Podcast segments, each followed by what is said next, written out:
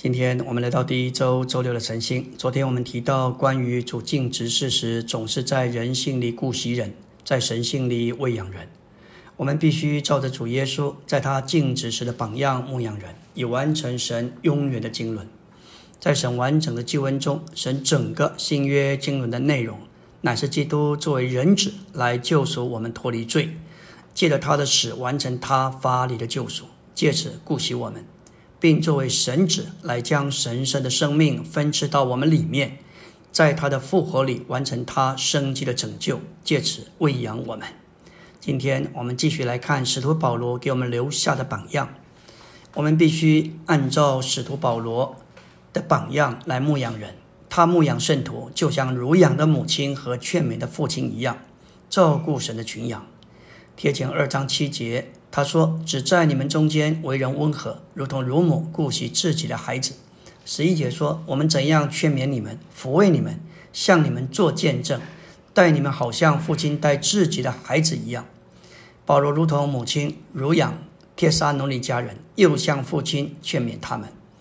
他的心完全是为父为母的心，母亲的心完全是为了照顾他的孩子，而父亲的心是为着孩子的劝勉和教养。为着肉身的儿女，要作为乳母顾惜，作为父亲劝勉，都必须付上我们全人的每一部分。属灵的儿女也是如此。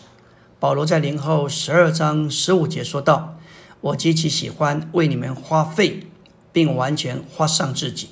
为了圣徒的缘故，他乐意花费他所有的，指的他的财物，花，并且花费他所是的，指的他全人。”保罗亲密的关切圣徒，他下到软弱之人的水平上，好能得着他们。保罗在零前九章二十二节说到：“像得软弱的人，我就成为软弱的；为要得软弱的人，像生病的人，我们就下到生病之人的水平。这乃是借着探访牧养人的路。”保罗也说：“有谁半跌，我不焦急。”这是对半跌倒之人半跌的原因，忧急而且气愤。这说出保罗乃是一位好牧者，他照顾神群羊的榜样，向众人，他成了众人所示的。无论如何，总要救些人。这里的意思是，保罗为众人的缘故，调整自己，适应一切的事。他甚至适应饮食不同的方式和实行。例如，他与吃蔬菜的人在一起就不吃肉；他与犹太人在一起就不吃猪肉。这样向众人。他成了众人所示的，为的是要救一些人。二十三节说：“凡我所行的，都是为福音的缘故，为要与人同享福音。同享这福音，原文含义非常的丰富，也可直译为做这福音的同享者。使徒不仅是同享、共同分享者，享受福音，他也是合作合伙者，为了福音劳苦。传福音是一件劳苦的事，但是我们在传福音上劳苦。”就有一份是让我们享受的。保罗非常警醒，使他在传福音给别人时，他有份于对福音的享受。在行传二十章，保罗以佛所长老的谈话中，他说到：或在公众面前，或挨家挨户，他都教导他们。他在这一切劳苦之外，挨家挨户的看望圣徒的家。他这样做，乃是为了成全他们。保罗回到每一位圣徒的家中，流泪劝诫、劝勉他们。使徒的说话满了同情，常有眼泪。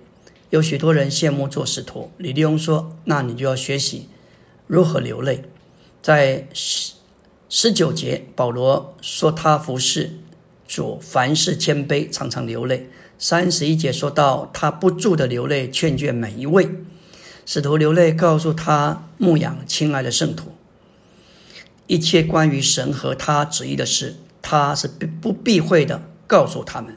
不仅是公开的说，他也到家中劝勉他们。保罗在他的教训里指明，教会是养育人的家，是医治并恢复人的医院，也是教导并造就人的学校。教会不是逮捕人的警察局，也不是审判人的法庭，乃是养育信徒的家。教会是爱的家，为了养育儿女。教会是医院，为了医治、恢复有病的人；最后，教会是学校，为了教导并造就尚未学习的人。